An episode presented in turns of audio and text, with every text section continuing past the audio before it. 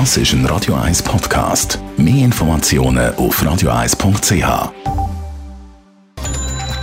Netto. Das Radio 1 Wirtschaftsmagazin für Konsumentinnen und Konsumenten wird Ihnen präsentiert von Blaser Greinicher. Wir beraten und unterstützen Sie bei der Bewertung und dem Verkauf von Ihrer Liegenschaft.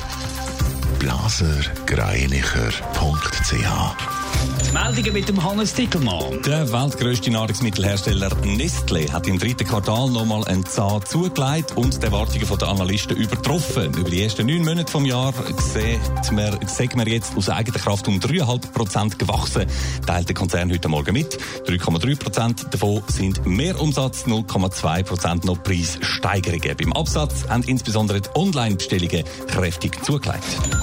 Airline-Branche dagegen ächzt weiter unter der Corona-Pandemie. So streicht jetzt auch die Hongkonger Fluggesellschaft Cathay Pacific fast ein Viertel von allen ihren Stellen. Rund 8'500 Jobs verschwinden damit wegen Corona, teilt der Airline mit. Allein im ersten Halbjahr hat Cathay Pacific einen Verlust von rund 1,2 Milliarden Dollar eingeflogen. Der Videostreaming-Dienst Netflix hat auf höherem Niveau zu klagen. Konkret hat das Unternehmen im dritten Quartal nur 2,2 Millionen zahlende Neukunden dazu gewonnen, wie Netflix mitteilt. Das ist zwar eine ganz hübsche Anzahl eigentlich, aber eben viel weniger als noch im zweiten Quartal. Und darum sind die Analysten und damit auch Netflix selber enttäuscht. Er geistert umeinander, der Mini-Lockdown. Seit der Stefan Kuster vom BAG gestern gesagt hat, der Bund überlegt sich, die rund zweiwöchige Massnahme ist die Wirtschaft in Aufruhr. Hannes Dickelmann. Ja, der äh, Bund betont ja zwar so einen Circuit Breaker, wie man einem zeitlich begrenzten Lockdown auch sagt, der wäre zur Not vertretbar, weil er eben nicht auf unbestimmte Zeit angeordnet wird, wie das im, äh, Frühling beim Lockdown der Fall war, sondern auf zwei oder maximal drei Wochen begrenzt. So können wir den Schaden in der Wirtschaft im Rahmen behalten. Die Unternehmen wissen dann auch, was auf sie zukommt. Aber trotzdem, du sagst es mal, läuft die Wirtschaft bereits Sturm gegen die Idee.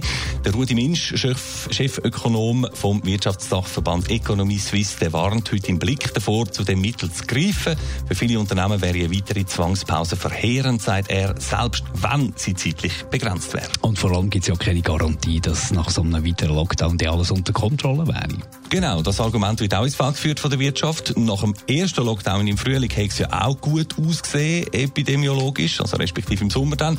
Und trotzdem stehen wir jetzt wieder da, wo wir eben stehen. Es braucht also andere Mittel gegen die Pandemie als einen neuen Lockdown, betonen die Wirtschaftsvertreter. Nur welche genau das dann sollen sein, das weiß man auch nicht.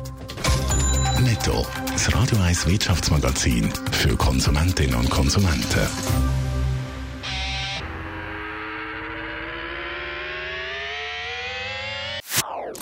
Das ist ein Radio 1 Podcast. Mehr Informationen auf radio1.ch.